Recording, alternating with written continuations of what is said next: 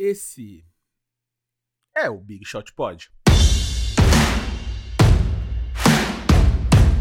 Big Shooters e Big Chutas.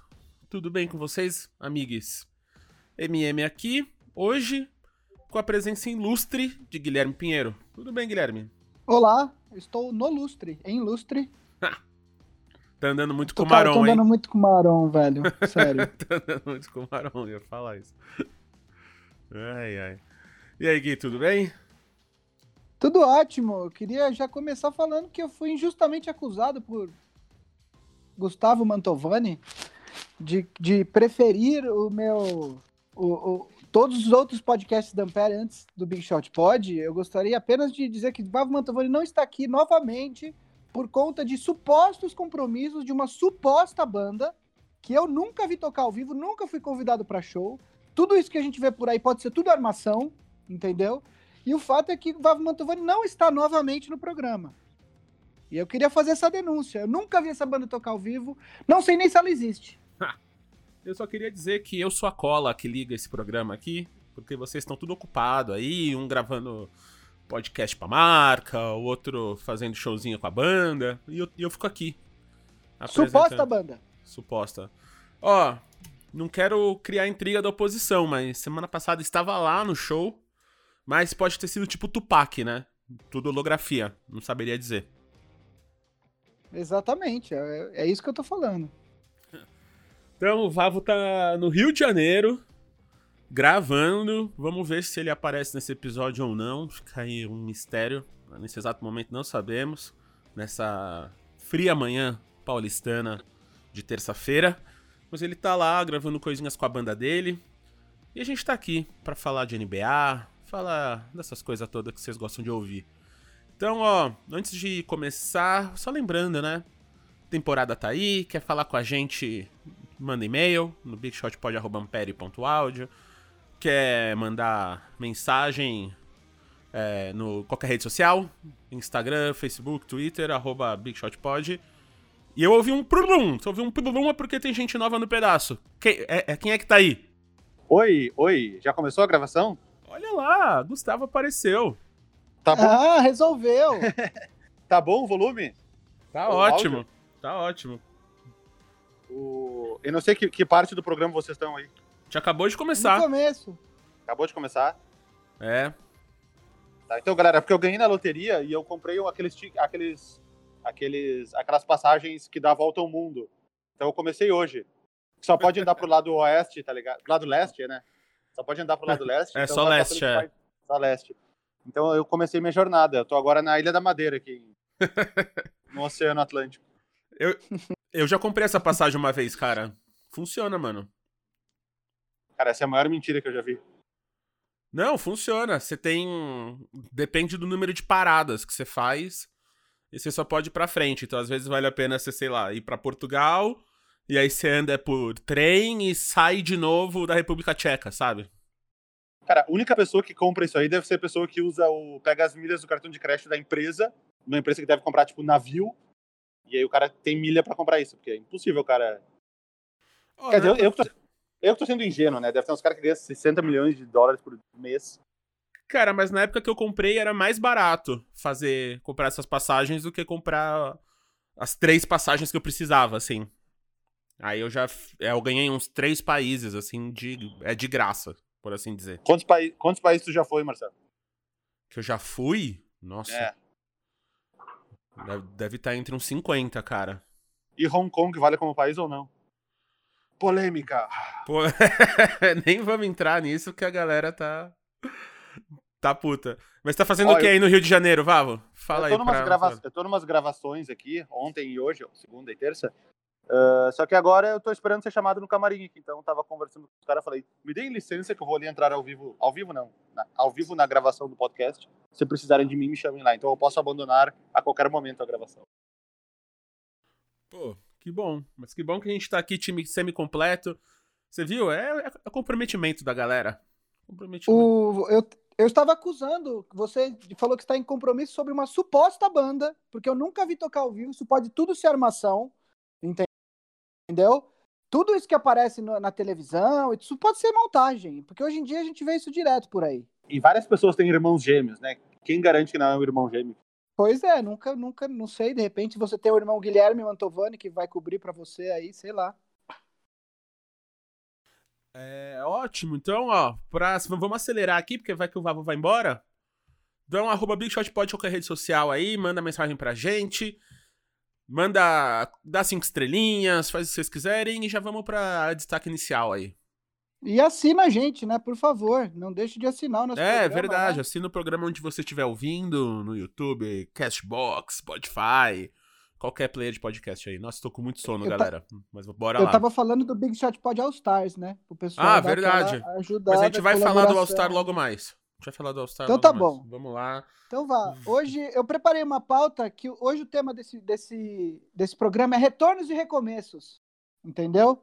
Então, é, eu, é, eu, tenho, eu tenho um destaque inicial bem curtinho e um que é o principal. Bem curtinho é que o meu coração ficou muito aquecido ao ver a imagem de LeBron James cumprimentando Kobe Bryant no jogo de domingo passado. é, é, contra o Atlanta Hawks no Staples Center. É, daquelas imagens para qualquer torcedor do Lakers ficar emocionado. Talvez eu tenha chorado, não nego nem confirmo. Então, esse é o meu destaque, é uma parte, mas o meu destaque inicial, falando em recomeços, em retornos, em, em, em ressurreições, digamos assim, é, eu queria destacar dois jogadores aqui que estão tendo temporadas, de certa forma, é, surpreendentes, porque eram jogadores que mal se esperavam. Um dois jogadores, inclusive, que foram bastante criticados aqui nos nossos programas de off-season e que esse ano estão tendo boas temporadas. O primeiro deles é o Jabari Parker, que está tendo mais uma, uma temporada bastante interessante no Atlanta Hawks. É, ele está com médias ah, de 17 pontos, se eu não me engano. Ele está com médias quase todas acima das médias da, da carreira dele. E era um jogador que chegou, de certa forma, desacreditado no, no Hawks por conta de tudo que ele, né, eh, das declarações que ele deu ano passado, de, de não ser pago para defender e etc. Tá tendo uma temporada bastante interessante no Hawks, né? Ele tá com médias aí agora eu achei aqui 17.2 pontos, 6.4 rebotes, é, uma assistência e meia por jogo. Tá se esforçando mais na defesa, o que acho que é, é algo que é fundamental para ele, né? Para qualquer jogador, quer dizer, às vezes você não precisa ser bom, defesa é muito mais uma questão, às vezes, de, de esforço do que de, de, de, de técnica em si, né? E o outro jogador que, que eu queria destacar aqui é um que esse o Vavo bateu bastante na, na, na off-season, que é o nosso glorioso Andrew Wiggins, Prove. que está que está tem, tem tá tudo Prove. gravado, né? Eu não Roda aí, preciso- roda aí que eu quero ver. não preciso. Ih, cara, o Guido vai ter trabalho nesse programa, mas Guido roda tudo aí. É, O, o Wiggins que está com as maiores médias na carreira em pontos, em rebotes e em assistências. E em aproveitamento. Em tocos. Em tocos, ou seja, ele está, em todos os sentidos que você analisar, ele está tendo sim uma temporada, a melhor temporada da carreira, né? Ele está com médias de quase 26 pontos, 5 rebotes por jogo, 3,6 assistências, um, um toco por jogo. É, o grande problema do Wiggins, todo mundo sempre falou, que era uma questão, novamente, de esforço. O talento e, o, e, o, e a genética de atleta, para ser um atleta de ponta, sempre esteve ali. Era muito uma questão de postura, né? E esse ano, finalmente, parece, na sexta temporada dele, parece que ele está colocando tudo junto e está fazendo uma temporada bastante interessante. Então, é, já que o tema desse episódio é retornos e recomeços, eu acho que é um recomeço para esses dois uh, atletas que foram bastante criticados aí. É, dois atletas que vieram do mesmo draft, né? É, foi a primeira escolha a segunda escolha, e a terceira escolha desse draft foi justamente o Joel Embiid. O, até, agora o Paul George ele já estreou, mas até alguns dias atrás a gente bateu muito na tecla das duplas dessa temporada. Ah, porque tem LeBron e Anthony Davis, tem uh, Westbrook e Harden, tem Doncic e Porzingis. A única dupla que os dois jogadores estavam com mais de 25 pontos por jogo era Carl Anthony Towns e Andrew Wiggins. Que a, gente nem, que a gente nem considerava uma dupla Sim, até então, né? Exatamente. No caso, agora o Paul George já estreou, ele também, mesmo com uma amostra muito pequena, ele e o Kawhi também são uma dupla com mais de 25 pontos por jogo. Mas, desconsiderando o fato que o Paul George acabou de começar agora a jogar. O Wiggins e Carl Towns são a única dupla. E que Paul George e Kawhi ainda não jogaram juntos. né? Exatamente. Tem isso. E o seu destaque, Vavo? É, eu entrei de sopetão aqui, né? Não, não, não deu tempo de preparar nada. Inclusive, eu estou lendo. O, eu fui dormir cedo ontem, porque as gravações. A minha série do hotel era às 8 da manhã. Eu, fui, Supostas gravações. eu acabei. Eu, eu vi até o final do jogo entre Rockets e Blazers ontem. Acabou meia-noite, um pouquinho. E aí eu fui dormir. Então eu tô vendo os resultados agora do que aconteceu ontem. Então eu não tenho nenhum destaque preparado. Eu, eu já sei, eu vou dar um destaque. Eu vou dar um destaque agora. Na, no domingo à noite, teve um jogo na Band, né? Porque o, o meu hotel tem um Sport TV, mas não tinha Sport TV 2. Mas eu, tipo, pra ver os jogos. Mas aí na Band tava passando Warriors e Pelicans. E eu fiquei imaginando os caras, pô, quando começou a temporada, quando a Band pegou esse jogo, falou: esse jogo vai ser foda. Curry, uh, Draymond Green, D'Angelo Russell de um lado contra Zion, Brandon Ingram e Lonzo Ball do outro. Nenhum desses jogadores jogou. Meu, era um jogo de D-League na Band, coitado dos caras. Domingo, se o, se o Pelicans não tivesse trazido, acho que dois jogadores da os two ways, eles iam ter sete jogadores pra pra jogar. Quantos? O Pelicans, o Pelicans, sete. Sete, então. Sete jogadores. Tá todo mundo machucado. Aí eu, putz, eu até comecei a ver o jogo, mas eu parei no meio. Eu falei, "Ma- mais vale eu dormir cedo que tem que acordar de manhã, porque. Enfim, não é um destaque, mas é só uma curiosidade. Eu fiquei olhando e falei, meu, quem é o melhor jogador desse jogo? Era tipo Eric Pascal ou JJ Redick, cara? Tipo isso. Aliás, Eric Pascal é o único jogador, é o único rookie dessa temporada a ter dois jogos com mais de 30 pontos. Como Olha. a gente sempre previu desde o começo desse É, draft. eu né? falei, né? Eu falei que até o final da É. temporada ele ia ser o líder. Eu, Então é isso. eu tenho um destaque que é lencinhos umedecidos. Muita gente acredita, né? Acha que não, acha que é só pra bebê, pra mulheres, mas acho que é pra toda a humanidade, assim. É uma experiência muito melhor que a gente tem e muito mais higiênica. Então fica aí minha dica, lencinhos umedecidos, garotos. Qual foi da semana passada? Foi uma bem, bem Foi foi é, su- pistache, pistache, isso. Ah, sorvete não de tava. pistache. Exatamente. E eu, e eu recebi algumas mensagens de pessoas que experimentaram pela primeira vez sorvete de pistache porque ouviram no programa. Então a gente tá aí nessa missão de melhorar a vida da molecada.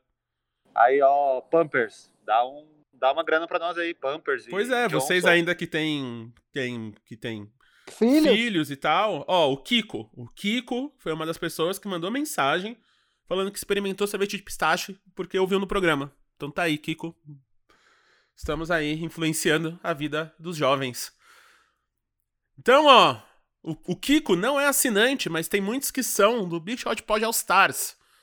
Então a gente vai ter a primeira live exclusiva semana que vem pra todo mundo aí que já é assinante e vamos falar de várias coisas. Não sabemos o que ainda, mas vamos estar lá, vamos estar os três juntos, vai ser mó da hora. Quiçá aquele almoço que estão me devendo vai ser pago. Vamos.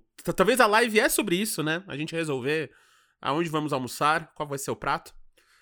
Mas se você quer se juntar a esse grupinho maroto do Big Shot Pod All Stars, só entrar aqui na descrição do episódio ou no picpay.me barra bigshotpod que vai ter assinante lá, 15 reais por mês, duas Coca-Colas, um- uma promoção do McDonald's, pra você falar com vários amigos, nos ajudar, e principalmente nos ajudar, né? A ter mais conteúdo, a ter uma porrada de coisa. Então já vamos pra pauta aqui, porque vai que o Vavo vai embora. Gui, você falou de ressurreição no destaque, né? Vamos seguir com esse tema aqui, como você falou. Retorno de Paul George. Ele operou os dois ombros, na falta de um, operou os dois na off-season. Mas ele voltou, assim, num nível mais alto que o dólar. Jogando talvez até mais que na temporada passada. Quando ele terminou na terceira votação. É, em terceiro lugar na votação do MVP. Mas e aí, o Clippers? Aí ele vai até onde com essa volta, meninos? Cara, vamos fa fala o Vavo primeiro, porque se ele precisar ir embora, pelo menos ele deixa o comentário dele, né? Claro. Ó, vou dizer que eu não. O único jogo do Clippers que eu assisti foi aquele do, do Rockets, né? O que, o que passou na. O que foi numa quinta-feira, né? Que passou na TNT nos Estados Unidos e o Paul George não jogou. Jogou só o Kawhi naquele jogo. E eu tô acompanhando aqui estatisticamente o Paul George. Ah, bom, dos ombros, aparentemente ele tá bem recuperado, porque um cara que volta jogando num nível igual ou superior ao que ele. Eu não sei o quão grave eram essas lesões nos ombros, que elas demoraram para ser anunciadas, né? Eu não sei nem o quanto era nos dois ombros. Às vezes ele estava com um ombro ruim e um ombro meia boca. Ele, ah, já que eu vou parar para operar um ombro, então vou operar outro também, já que eu tenho que ficar esse tempo descansando mesmo. Bom, ele voltou em alto nível. No jogo de ontem, eu acabei de ver aqui enquanto vocês falavam que ele meteu o game winner contra o Thunder. Os primeiros jogos ele fez 33 e 37, ou 37, 33 pontos. Ontem eu vi que ele fez um game winner, então aparentemente ele está voltando em alto nível. E então acho que agora a gente consegue começar a imaginar um cenário, o cenário ideal, aquele dos Clippers, que a gente, desde que foi anunciada aquele dia que foi anunciado a chegada dos dois jogadores do Kawhi e do Paul George ao mesmo tempo, a gente começa, pode começar a ver esse novo Clippers, embora o Kawhi não tenha jogado, que nem falou, esses jogos junto com o Paul George. Acho que agora a gente pode começar a ver um Clippers que, em termos, eu, em termos de tabela, os Clippers, vou até olhar aqui, ó. Em termos de tabela, eles estão em. Ah, estão até em quarto agora, vai. Nove vitórias e cinco derrotas. É que eles estavam em, em sexto, sétimo esses dias. Mas foi o time que eu palpitei para ficar em primeiro na classificação geral. Eu falei que mesmo mesmo com essa lesão inicial do, do cirurgia do Paul George, eles iam acabar ficando em primeiro. Eu acho que agora é a hora da gente começar a ver se esse time funciona. Para ver se ele se encaixa com, com esses dois jogadores de titular, com o Beverly e o, e o, o Beverly, desculpa, com o Lou Williams e o Harold vindo do banco, porque em alguns jogos o, o, o, Doc Rivers teve que colocar os dois como titular, né? Numa, numa, por uma necessidade. Quando ele puxa o Williams, ele, ele puxa o Montrezl junto para o time titular. Acho que por causa do entrosamento, ele meio que troca a primeira com a segunda idade. E aí o jogador, um cara tipo Zubats acabava vindo do banco. Então eu quero ver como é que o time vai encaixar. Vai, eu acho que agora está pronto o time ideal dele, uh, com o Kawhi, com o Paul George, com o Beverly. Não sei quem. O Landry Shamet machucou, não sei quem vai ser esse quarto cara, e mais o Zubats tipo pivô. E essa segunda unidade, que é uma das mais fortes da NBA. Eu, fico, eu, eu, eu tô curioso para ver como é que vai para ver como é que vai funcionar esse Clippers e eu fico feliz que o Paul George tá, conseguiu voltar do jeito que ele saiu, né? Jogando em alta qualidade, porque sempre fica aquele medo do cara acabar voltando pior do que ele estava antes de uma cirurgia. É, eu acho que tem algumas questões aí. Eu acho, em primeiro lugar, é, um comentário que o Val fez, a questão do Williams entrar sempre como um Trace Harrell, eu também acho que é uma questão de defesa. É, o Williams é uma nulidade defensiva, é, ofensivamente ele é muito bom, só que na defesa ele seria sempre um matchup a ser explorado por um ataque é, é, competente, né? Agora, quando você tem o Lou Williams e aí você cerca ele com o Harrell, com o Paul George, Kawhi, eventualmente, quando os dois estiverem jogando juntos, fica mais difícil, porque você tem jogadores que conseguem trocar e aí dificilmente você, você consegue é, esconder o Lou Williams na defesa, que é basicamente uma coisa que, por exemplo, o Warriors fez muitas vezes com o Steph Curry, né? Que é até melhor que o Lou Williams defensivamente, mas quando você tinha um time que tinha Draymond Green, Clay Thompson, Kevin Durant, e, e algum outro pivô, é, o Steph Curry era realmente o mais fraco na defesa, então a defesa do Warriors acabava tendo que esconder o Steph Curry. É mais ou menos essa a ideia do Clippers uh, nos momentos decisivos com o Williams. Você tem ele com o Harrell e outros jogadores bons de defesa é, para que ele não seja tão explorado quando o Clippers estiver defendendo. Uh, a volta do Paul George, é, eu, acho, eu achei surpreendente ele já ter voltado num nível tão alto depois de tanto tempo sem ter jogado. Ele não fez pré-temporada com o time, quer dizer, ele está conhecendo o time agora, então me surpreendeu. A gente sabe da capacidade dele, mas me surpreendeu sim é, é, esse retorno dele num nível tão alto no jogo contra o, o Atlanta Hawks, que acho que foi o, o, Clippers ganhou por mais de 40 pontos. Ele fez 37 pontos em 20 minutos. Foi o segundo jogo dele na, no retorno e ele fez 37 pontos em 20 minutos. Então eu acho que é que é ele voltou muito bem. A questão é, é, se ele vai manter esse nível até o final. Ano passado a gente sabe que por conta dessas lesões ele, ele, ele caiu muito ao longo da temporada, principalmente no último terço. E a questão dele ser do entrosamento dele com o Kawhi, que eles são jogadores talentosíssimos, eu não tenho dúvida que isso só vai acabar acontecendo mais. De repente, no começo, pode ter alguma espécie de, de período de adaptação, vamos dizer é, assim. Principalmente porque eles são jogadores da mesma posição, né? realmente eles são jogadores da mesma posição. Então, algum tipo de, de adaptação vai ter que ter. Eu não sei o que, que o, o que, que o Doc Rivers está pensando. Eu não sei, que nem eu falei, eu não sei quem vai ser esse outro, esse quinto cara do time. Sei se ele vai com, com o Landry Shamet voltando de lesão, se ele vai com o Harkless, ou se ele vai com o Jamal Green. Eu não sei o que, que ele está planejando para ser esse quinto inicial junto com o Paul George e com o Kawhi. Fico curioso também para ver, mas eu acho que essa questão da adaptação deve demorar ainda alguns jogos para acontecer, assim como outros times Harden e Westbrook, mesma coisa. Agora, depois de alguns jogos que estão, começando a, o time está começando a fluir e outros times que também passaram por mudanças recentes.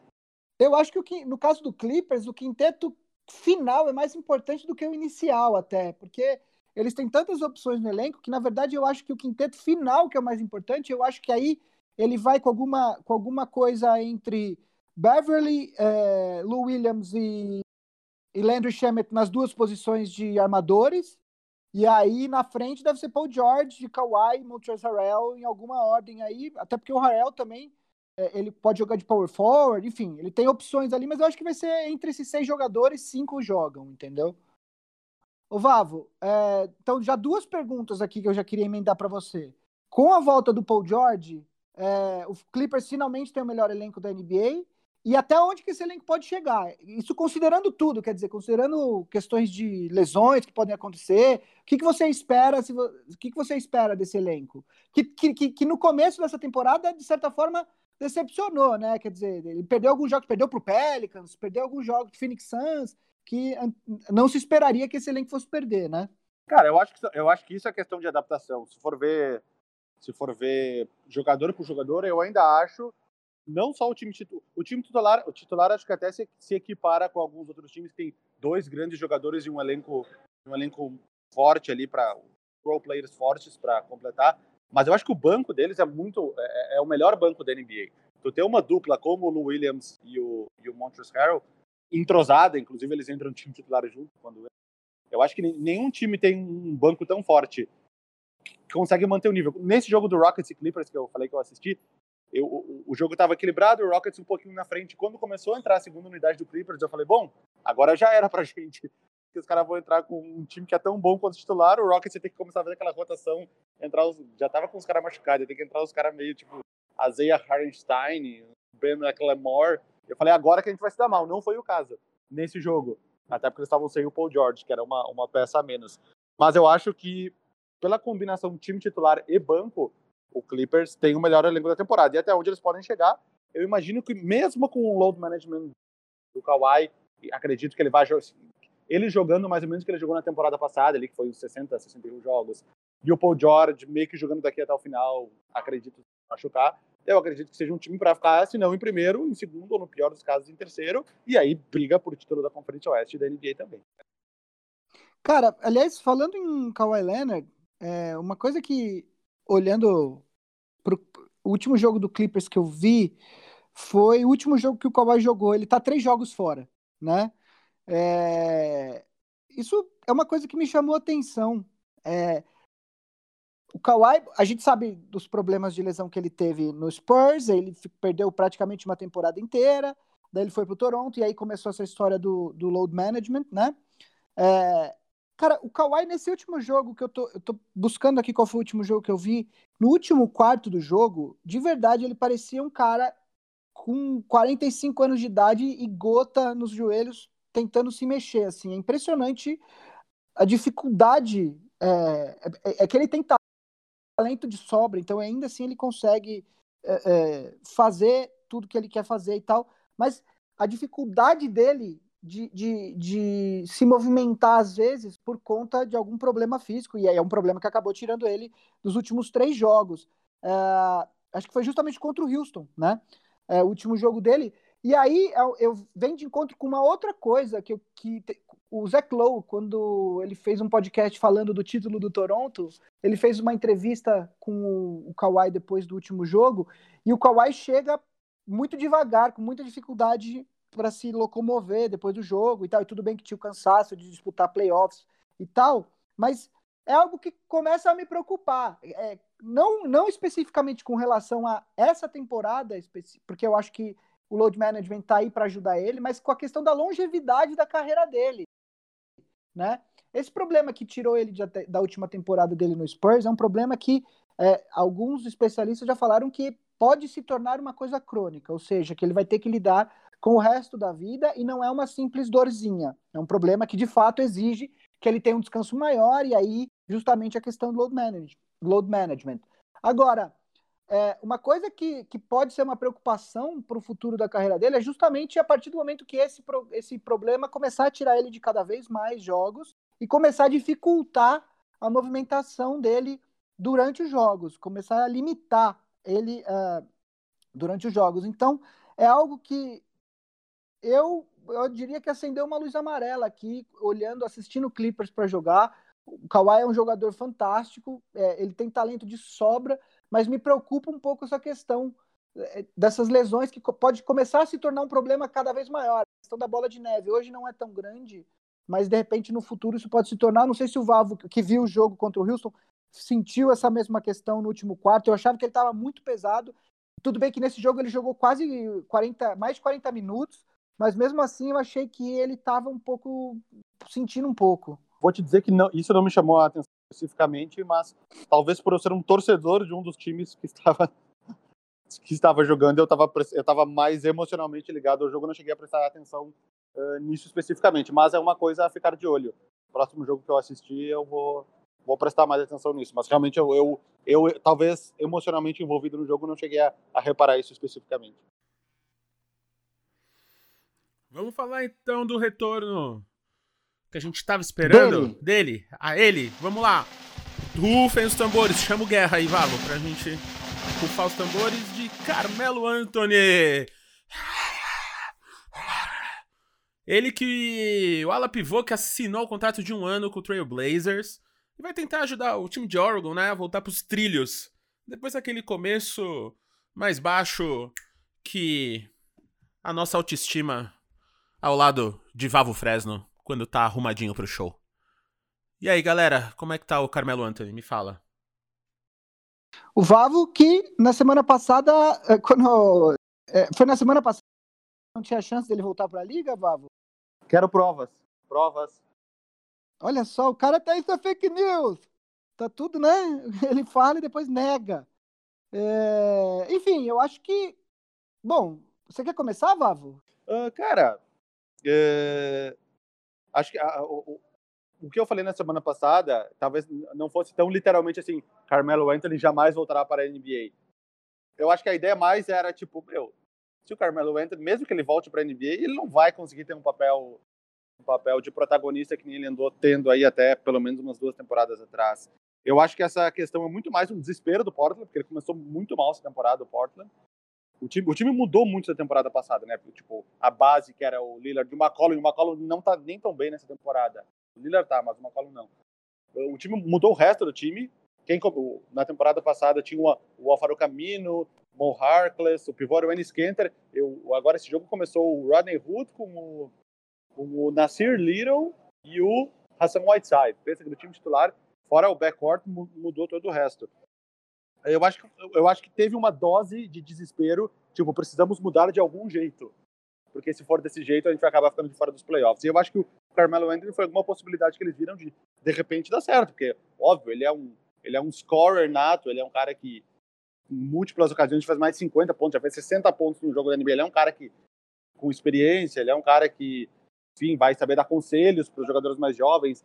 Mas eu não sei se, tecnicamente, ele é um um ganho tão grande para o time do Portland. Primeiro porque ele, na parte defensiva, como ele se provou nas últimas duas temporadas em OKC e Houston, ele é um, ele é um desastre, né? Ele, tipo, eu não sei se é por falta de esforço, eu acho que mais por falta de esforço do que por falta de capacidade, mas ele é um cara que defensivamente não tem condições de marcar tipo um wing do time adversário. Tanto que o, no ano passado o Rockets viu nele como um jogador vindo do banco de reservas, porque não tem como ele pegar uma primeira unidade porque não teria condições de ele ficar no time titular na parte defensiva. Então eu acho que é, é, é uma questão de, de, mais de desespero do que de necessidade, mas que é uma aposta de, de custo baixo, né? Eu não vi o salário dele, mas acredito que deve, deva ser o mínimo de veterano e que tem uma chance pequena ou razoável de poder dar certo. E é aquela coisa, né? Meu pior não vai ficar. O time tá fora dos playoffs, lá em décimo, lá vai pedrada. Pior do que isso não vai ficar. Qualquer, qualquer coisa é lucro. Bom, eu, eu acho que é o seguinte, eu vou dar um passo para trás antes de falar da contratação do Carmelo. Eu acho que, analisando agora, e obviamente que olhando em retrospecto é muito mais fácil de opinar, mas eu acho que, analisando algumas mexidas que o, que o Portland fez no elenco é, na última temporada, da última temporada para essa, eu acho que o time piorou. Eu acho que o Portland mexeu mal no elenco. Eu acho que o Portland deixou o Ennis Canter embora. Eu acho que ele é um pivô é, que, que foi bem o ano passado com o Portland. É, o Portland perdeu dois jogadores que são wings que, que conseguem defender bem, que é o, como o Val falou, o Alfaru Camino e o Mo Harkless. É, acabou trazendo jogadores, por exemplo, Paul Gasol, que já, tá, já tem 39 anos de idade. O Mário Rezon já estava jogando muitos minutos. Mário Rezon já estava jogando muitos minutos, quer dizer, quando você tem um time que Mário Rezon já espera, é, você espera alguma contribuição dele, tem algo errado. É, é, o Scal está jogando mais de 15 minutos por jogo também, não acho ideal. O próprio Zach Collins, que se machucou, era, é o novo titular da posição 4 do, do, de, de Power Forward, né? Era o titular da posição, ele está machucado, ele se machucou depois do terceiro jogo e está fora. Então, é, trouxe até alguns jogadores interessantes, o Kent Bazemore, é, que eu acho que pode contribuir. Uh, o Anthony Simons está tendo uma, uma temporada interessante. Ele é um, jogador de 20 anos que a, que a, que a diretoria do Portland aposta muito e de fato ele tem mostrado. Mas eu acho que, no geral, o time do Portland tem uh, um elenco pior do que o da temporada passada e a gente sabe muito bem como é o Oeste, né? O Oeste, nesse momento, o Portland tem Cinco, é, cinco vitórias e nove derrotas, está absolutamente fora dos playoffs. Uh, então, eu acho que é, o Portland está precisando de um bom pontuador vindo do banco, e eu acho que, né, sob esse ponto de vista, uma tentativa com o Carmelo Anthony faz todo sentido. É, qual que é a questão? Uh, eu odeio fazer isso, mas eu acho que um, um exemplo que o, que o, que o uh, o técnico do Portland deveria ter nessa, nessa condução da situação é justamente o que vem acontecendo com o Dwight Howard no Lakers, né? O Frank Vogel, ele fala, é, Frank Vogel, técnico do Lakers, ele fala, ele deu uma entrevista é, quando justamente sendo perguntado sobre o Dwight Howard, é, sobre o que, que ele esperava do Dwight Howard, de uma das, um dos termos que ele usou é, nessa entrevista é o de você tem que ser um superstar dentro do seu papel, né? Não necessariamente você vai ser um superstar no time, na liga, mas se dentro do seu papel você conseguir ser uma estrela, você está cumprindo ele, né? E, e, é justamente isso que vem acontecendo com o Dwight Howard. É, qual que, qual que, o que, que o Lakers precisa do Dwight Howard? Precisa de defesa, precisa de rebotes e precisa de alguém para uh, uh, eventualmente pegar um rebote e enterrar ali na, na, na, parte ofensiva.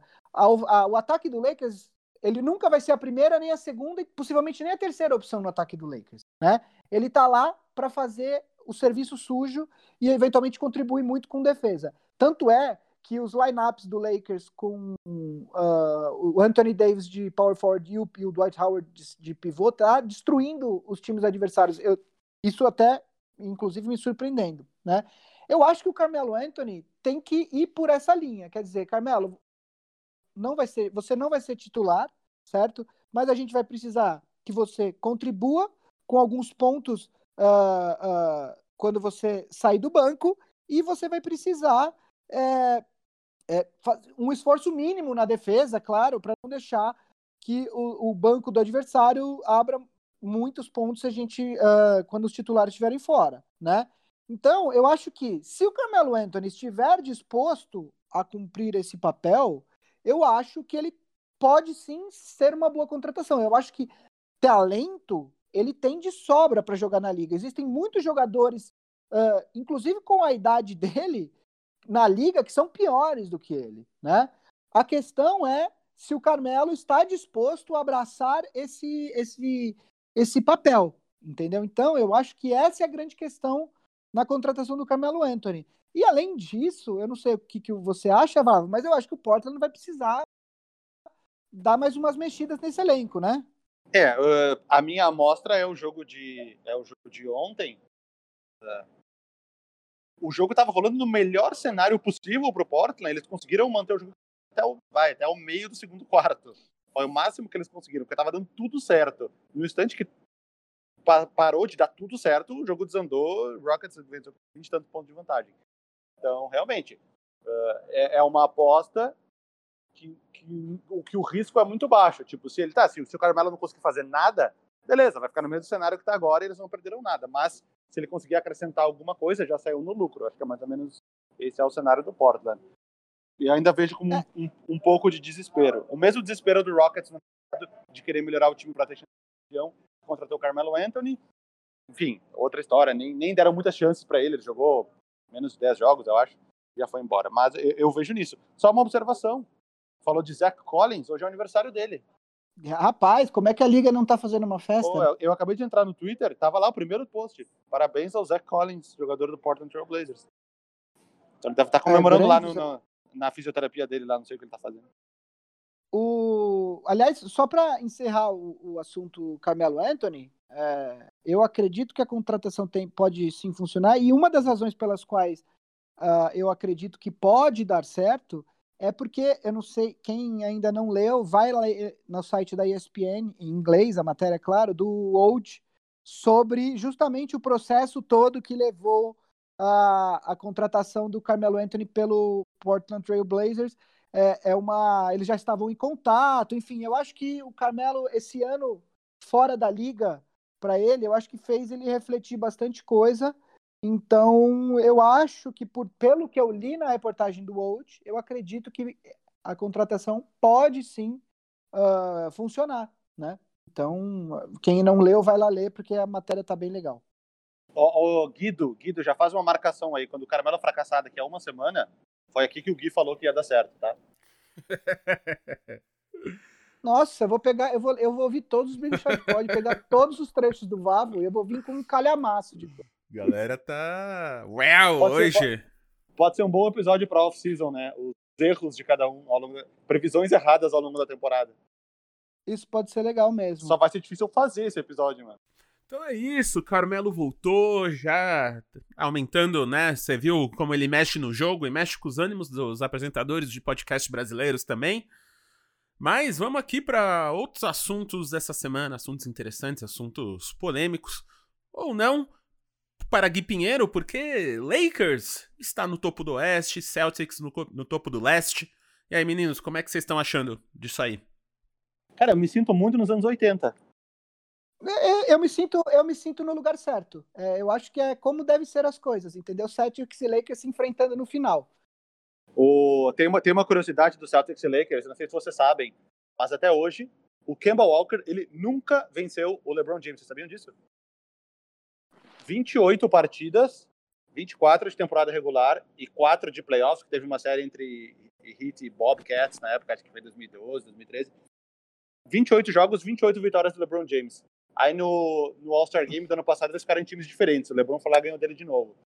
E agora esse ano vai ter o, o confronto entre Kemba e, e LeBron é, é um Lakers e Celtics, dois no caso, né? Então, e o, e o Celtics tá bem. Então eu acho que eu acho que se, se tem um ano que o Kemba Walker vai derrotar o LeBron James pela primeira vez na carreira, é esse ano. Eu apostaria que talvez em pelo menos uma das duas partidas aí o Boston consiga vencer e o Kemba Walker consiga superar esse, esse trauma da vida dele que é o LeBron James. Sabiam dessa? Eu não sabia, mas inclusive eu gosto dessas estatísticas porque é algo que me permite me comparar com um jogador de All-Star da NBA, entendeu? Eu, contra LeBron James, tenho os mesmos números de Kemba Walker, entendeu? Nunca venci LeBron James. É, ele, pontuou, tipo ele pontuou um pouquinho mais, assim, só. Ele, só. ele pontuou um pouquinho mais, mas em termos de vitórias, ah, somos todos iguais. Exato. É, é que nem quando o Ronaldo, o Corinthians contratou o Ronaldo, que todo mundo olhava ele daquele tamanho e falava, eu, agora eu me sinto com o físico de jogador de futebol. Não, a piada Entendeu? é, eu sempre quis ter o físico de um atleta, graças ao... Exato. Aí fala o nome de um cara fora de forma, agora eu tenho. Exatamente. E agora vamos falar do seu Rockets, né, Vavo? Que finalmente, pare... finalmente não, depois de um período de adaptação ali, parece que o negócio andou ali, né? É, acho que depois de muito, muito pensarem, eles viram. Acho que a melhor fórmula ainda é ficar colocando a bola na mão do Harden em todas as posses de bola.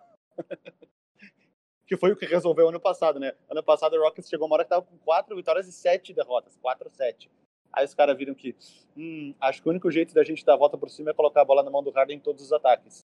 E aí ele emendou aquela sequência de sei lá quantos jogos marcando 30, 40, 50, 60 pontos. E esse ano tá meio que indo para esse lado. Não, não tá acontecendo tanto que nem no ano passado. Ano passado era realmente todas as bolas na mão dele. Esse ano ainda tá, tá rolando uma distribuição melhor. Tem o Russell Westbrook, que é um cara que consegue resolver sozinho também. Eh, Mas é que a fórmula do Rockets está estranha, porque um- time que começou a ser. o- Como é que o Rockets começou a ser era o Harden de armador e muitos arremessadores. Que a Rockets foi lá e buscou o Eric Gordon, foi lá e buscou o Ryan Anderson, começou a montar o Já Harden. mandou embora, já, já, já cortou o Ryan Anderson. Sério? Ontem eu li, eu li ontem. Ele tava ontem no banco. Tava ontem no. Foi- Tava, foi depois Eu do tinha jogo. lido então. que ele ia ser cortado. Pera aí, deixa eu ver. Eu vou ele ver tava aqui. ontem no banco, tenho certeza. Mas enfim. E, e aos poucos o time meio que foi. Tanto que nesse primeiro ano o Harden liderou a NBA com 11 pontos, não sei quantas assistências. Por quê? Porque ele ficava abrindo para os arremessadores de três o jogo inteiro. E aos poucos, esse quando chegou o Chris Paul já não foi tanto isso. É isso mesmo, foi dispensado, Val. Foi? Então foi depois do jogo. dispensado. Que faz aniversário no mesmo dia que eu, inclusive 6 de maio. Será que ele foi durante o jogo, tipo o Harrison Barnes, que foi trocado? Não, não teria Mas porquê. não, dispensar durante o jogo não dá. Não tem porquê, né? Aí seria muito sacanagem. Mas enfim. E, e agora o time já não é mais isso. Tanto que quem tem de arremessador de três pontos hoje é o próprio Harden e o Daniel House. O Eric Gordon tá machucado e mesmo quando ele tava jogando, ele tava com aproveitamento péssimo. O PJ Tucker arremessa do corner, mas dependendo do jeito que o time marca, ele não arremessa nenhuma bola no jogo, porque eh, ele depende de estar livre para arremessar, ele não arremessa contestado, até porque ele, ele é mais. def- Ele diz que ele tem 6'6, eu acho, mas ele é mais baixo que o Harden. Então ele só arremessa quando tá livre, e dependendo do jeito que o time marca, ele nem arremessa no jogo, nenhuma bola. Então o, o time tá tendo que se adaptar. E muitos chutes de três, absurdamente muitos chutes de três o Harden. Tem jogo que ele arremessou 14, 15, 16, 17 bolas de três pontos. O Westbrook tem arremessado mais quando tá livre, o aproveitamento dele não tá legal, mas como ele só arremessa livre ou quase livre, então eh, não é tão desastre assim, né? Não é que ele tá desperdiçando um livre. Ele, ele- enfim. Eh, engrenou, engrenou o Harden aí, tipo, números absurdos, tá com quase 40 pontos por jogo médio. Ontem ele marcou 36 e ficou abaixo da média. Então, mas ontem, mas você sabe, você estava falando que esse ano não é tanto como foi ano passado, mas a, a usage rate dele é a mesma do ano passado, né? Quase 40%. Ele continua sendo acionado um montante absurdo de bolas, o que, enfim, é, é- cada time vence como pode. Eu acho que não, não, tô, não é nenhuma crítica. Eu acho que se você precisa de um jogador para ser acionado 40% e é o seu jeito mais fácil de ganhar os jogos, você tem que fazer isso, entendeu? Eu acho que. Mas ele continua sendo bastante acionado. É, inclusive, já existe a discussão se ele pode. Hoje eu estava escutando um podcast que estavam discutindo se é, é, é possível que ele tenha uma marca de 40 pontos por jogo nessa temporada. É, eu acho um pouco provável, porque, tipo, Porque é muito difícil, mas enfim, se, se alguém pode fazer isso, é ele, né? Sim. E aí, Vava, eu queria, já aproveitando, é, é uma pergunta que não é a pergunta do primeira fila dessa, dessa semana, mas que o Diogo Rocha, que é quem fez a pergunta do, do primeira fila, ele mandou uma outra pergunta que é: o que você achou do novo uniforme do Rockets, do CE Edition? Ah, legal. Eu fiquei feliz que parou de ser aquela, aquela coisa de caractere chinês, que já fazia algum tempo que sempre o City Edition era uma homenagem ao mercado chinês. A gente sabe o que aconteceu nessa off-season e era de se esperar que não fosse uma homenagem ao mercado chinês. Ah, achei legal o conceito, a parte do. Eu achei legal o videozinho que eles lançaram com o Clutch, que é o mascote, todo vestido de astronauta, pá. Ah, mas não sei se o uniforme. Não, é legal, o uniforme é bonito, mas eu acho que talvez desse para dar uma, uma ousada a mais. Ele ficou talvez meio simples para a ideia. Tipo, branco escrito H-Town com a letrinha da NASA, mas eu acho que talvez pudessem ter ousado um pouquinho mais. Não sei o que, que tu achou. Eu, eu não vi, cara, eu não vi. Eu, eu, sinceramente, isso me passou. Eu vou olhar e semana que vem eu É, não, é, comento. é um uniforme todo branco, escrito H-Town em preto, com a letrinha da NASA, aquela clássica, sabe? Ah, eu não vi, cara. Eu quero, eu, o que eu achei lindo é aquele retrô. Que O retrô é filmes do demais. Hakim, é demais. Mas é, é muito estranho, porque eu via o PJ eu olhava pro PJ Tucker e eu via o Mario L. Porque eles são meio iguais e usavam o mesmo número, tá ligado? E aí ficava Nossa, posicionado, ficava posicionado no corner pra arremessar de três. Eu, tá ali o Mario L. É ele pronto pra arremessar de três contra o Phoenix Suns, o, o Kiss of Death lá do, do, do Mario L. Mas ficou muito bonito Não, ficou esse muito legal. uniforme. E o, e o Austin Rivers era o Robert Horry. Ca- Cada jogador eu via o jogador que usava o número na época. O Austin Rivers era o Robert Horry, o Mario L era o PJ Tucker. O Robert Horry, que é o patrono desse podcast, né? Ah, sim, lógico. Pra quem não sabe, pra quem é ouvinte novo, o nome Big Shot Pod veio porque o Vavo torce pro Houston, eu torço pro Lakers, e o apelido do Robert Horry era Big Shot Bob ou Big Shot Rob. E ele jogou, foi campeão pelo Houston, saiu do Houston, foi campe... aí foi pro Phoenix, depois foi trocado pro Lakers e foi campeão pelo Lakers também. E depois pelos Spurs. Depois pelo Spurs. Ele tem sete títulos. Acho que é depois do Bill Russell, ele é o jogador com o maior número de títulos na liga. Não, né? não, não, não é depois do Bill Russell. É depois de jogadores do Celtics da década de Daquele 50 e Celtics. 60. Tem outros Entendi. na frente dele também. Na NBA moderna, digamos Exatamente. assim, é o jogador com mais títulos. É, chupa, Jordan. Primeira fila, Marcel? Primeira fila. É... Então, pra quem não sabe, primeira fila é o antigo cantinho do assinante. É o lugar onde nossos assinantes do Big Shot Pod All Stars fazem perguntas. E tem suas perguntas respondidas por nós. Hoje, quem pergunta é o Diogo Rocha. E ele quer saber: J.R. Smith tem vaga no time de vocês? Olha, no Corinthians tem. No, no Lakers, não. Entendeu? No Corinthians, se ele quiser vir jogar aqui no NBB, eu, eu aceitaria de bom grado. Mas no Lakers, eu acho que o LeBron não precisa passar por isso de novo, né? Todo mundo sabe o que aconteceu nas finais de 2018, né? O clássico que o Cleveland quase bateu o Spurs no.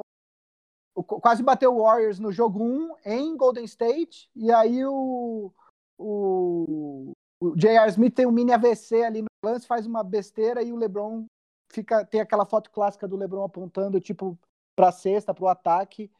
Então eu acho que o LeBron não precisa parar, passar por isso de novo não. Olha, ah, se o J.R. Smith tem um lugar em algum time, talvez o Rockets seja um dos mais apropriados. Porque, para quem começou a acompanhar a NBA mais recente, vê muito o J.R. Smith como um meme, como, como um cara desse lance do LeBron que falou e tudo mais. Mas, até alguns anos atrás, o J.R. Smith era um dos principais arremessadores de três pontos da NBA. Eu acho que se for olhar na lista de todos os tempos do, dos caras que mais, mais meteram bola de três pontos, o J.R. Smith tá lá entre, se não tá no top 10, tá no top 20, que ele é um cara que meteu muita bola de três. Então, talvez, se tem um time que tem vaga para ele, é um desses times que chutam muito de três, tipo o Rockets. Mas, não acredito que ele seja um cara indicado para colocar no time agora, do Rockets. Talvez ele tenha uma vaga em algum outro time aí que esteja precisando de arremessador, sei lá, um time que. Sei lá, um Spurs, um time que não chuta tanto de três pontos, talvez precise dar uma variada, uma, que não tá tão bem também na tabela, precisa dar uma formulada. Mas. Não, no Rockets não. Acho que não. O J.R. Smith, inclusive, se ele quiser, ele tem vaga no Corinthians de futebol também. Se ele quiser jogar bola, pode jogar também. Ah, Até eu tenho vaga lá. Olha, nesse último time desse ano, realmente tá difícil o negócio. Ô, Tu, tu viu o Inter e Corinthians? Eu não assisti porque eu tava viajando. Cara, eu, eu, eu gosto demais de mim pra- pra perder tempo com o Corinthians em 2019, entendeu? O time é o time que mais me deu desgosto nos últimos seis anos. Só me deu menos desgosto que o de 2013. É, eu não assisti o jogo, não sei. Semana passada a gente tinha falado de um jogo, Vavo. Qual que era mesmo? Que a gente tinha uma aposta não aposta, você lembra? Qual era o jogo? Eu não lembro. Era um jogo que ia acontecer na terça-feira. Deixa eu ver se eu acho aqui. Ah, que, tu, que eu falei que tu ia manipular e gravar depois e inserir no áudio. Isso. Não. Qual que era? Não fiz isso. Não fiz isso. Peraí. Suns e Lakers, pode ser? É, a gente fez alguma, alguma aposta. Qual que era? Ah, tô ficando Ia velho, ser- eu esqueço as coisas de umas O Marcel, o Marcel falou que o placar ia ser 105 a 98. O Vavo falou que ia ser alguma coisa a 98 116 a também. 98, eu falei. É. Quanto foi? Foi 123 a 115 pro Lakers. Ah, quem ganhou essa aposta? Ninguém É, ganhou. então, eu, tô, eu me perdi. O Lakers. quem ganhou foi o Lakers. Parabéns, Gui. A gente apostou e quem ganhou foi você. É, jogo da semana, vocês têm aí? Vocês sabem? Vocês querem ver? Pô, essa semana tem vários jogos bons, cara, mas eu vou, eu vou na quarta-feira, no dia que esse episódio vai ao ar, eu acho que tem um Boston e Clippers sofisticadíssimo aí, né? É, é em, em Los Angeles, é um jogo que eu acho que eu vou estar atento para assistir. Boston e Clippers é quinta-feira. Boston e Clippers é quarta-feira, dia 20. Aqui pra mim tá quinta-feira 21. É porque é meia-noite, é porque é ah, meia-noite. o jogo, É na noite de quarta tá na pra noite quinta. de quarta é isso. quinta. É isso, então. É, é. Olha, eu como, não, me- eu como não me preparei pro podcast, eu tô procurando aqui um jogo, ó. Tem um rematch de Rockets e Clippers aqui na, na sexta-feira, é o jogo da ESPN no Brasil, de novo. Em Los Angeles agora, talvez com Kawhi e Paul George, dia 22, sexta-feira. Tô olhando aqui pra ver os mais, mais Tem ó, tem, tem um Miami e Filadélfia no sábado, dia 23, também interessante, hein? Ó, e dia 25, segunda que vem, tem um Sixers e Raptors, bom também. Bom também. Sixers e Raptors. Vários jogos bacanas É. aí nessa Ah, também, nessa 82 semana. jogos por temporada pra cada time, óbvio que vai ter um monte nessa. Ah, mas tem umas semanas que é mais difícil de achar. Ó, e quarta-feira aqui, ó, um jogo, se você tiver com soninho, Nets e Hornets, vai lá assistir, que vai ser jogaço. Hornets, que- Hornets talvez seja o time mais surpreendendo, né? E o, e o Nets também, só que negativamente, Negativamente. né? Olha, olha que ironia. Já andamos uma boa parte da temporada e o Hornets está com uma campanha melhor que a do Nets. Inclusive, se, se, eu adoro essa. Se acabasse hoje, Se acabasse hoje. teríamos Hornets nos playoffs e Brooklyn fora.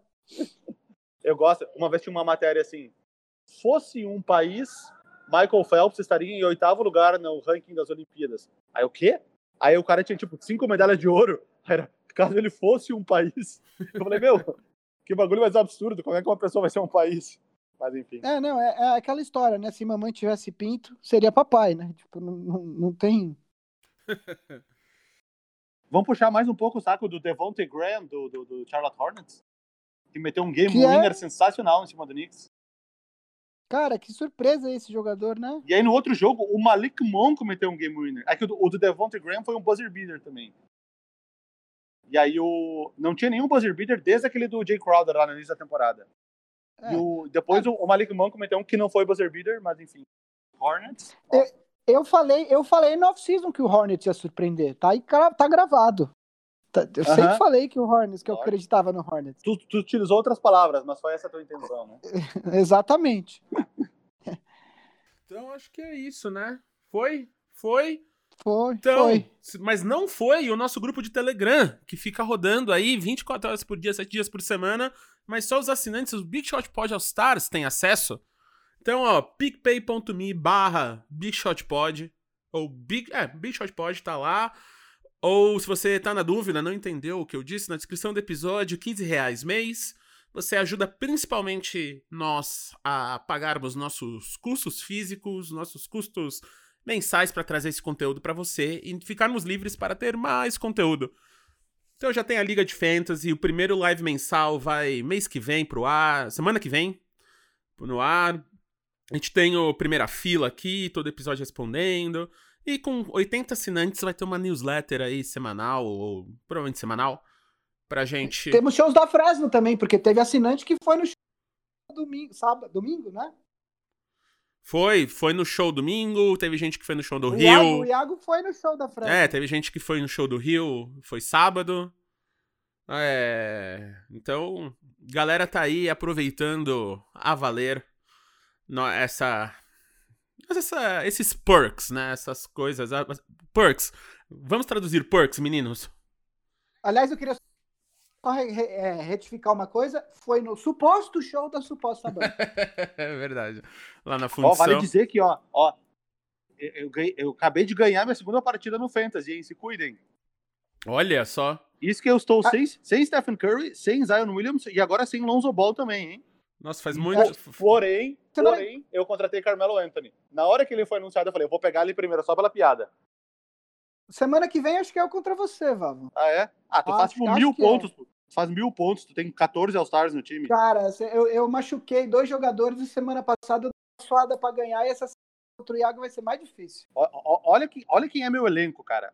Não, não acredito que tu vai perder pra esse. Olha quem são os jogadores disponíveis. Alec Burks, Kyle Anderson, Dario Saric, Hassan Whiteside, Rajon Rondo, Bielitsa, uh, Vucevic, Thomas Bryant, Royce O'Neal e Daniel House. Meu, se não ganhar desse time, velho. Cara, mas aqui tá o Fantasy, a lógica é outra. É, o Alec Burks ele joga 30 minutos no Warriors. Tá, Se por ele, isso que eu se ele peguei for ele. bem, ele faz ponto, entendeu? isso que É eu- isso. Por isso que eu peguei ele.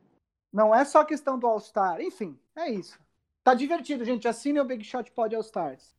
Então é isso, o podcast continua de graça, só que o All Stars é esse, essa coisinha gostosa, esse contato íntimo com a gente. E é isso, acabou. Bigshotpod, arroba ampere.audio, arroba mmzidoro, arroba vavo, arroba vavofres no Twitter, arroba guia, pinheiro, qualquer rede.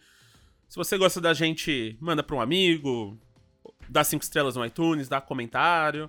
Família Ampere de podcasts, né? Watchmen e e His Dark Materials, todo domingo e segunda, se você assiste as séries da as séries originais da HBO, Boa Noite Internet, Zing, turnê da Fresno que vai agora para É Belo Horizonte, dia 30 é o próximo. Belo Horizonte, então se você é de BH, vá lá.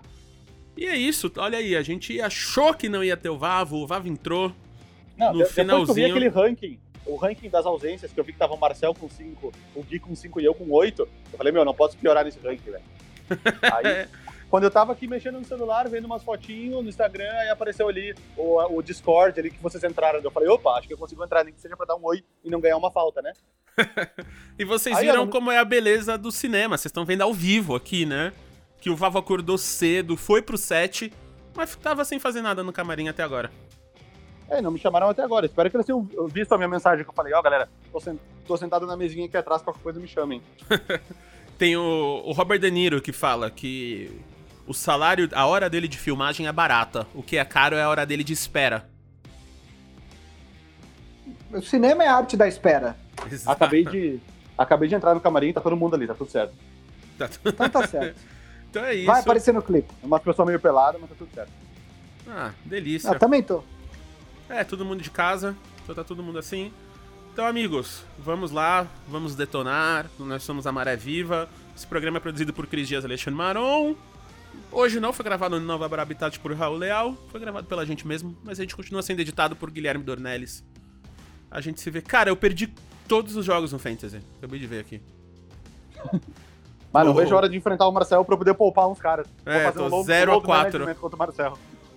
Tô 040, que absurdo. Ai, caralho. Mas beleza. Então, galera, beijo aí até o episódio número 40 e alguma coisa aí. Tchau. Falou. Een bed.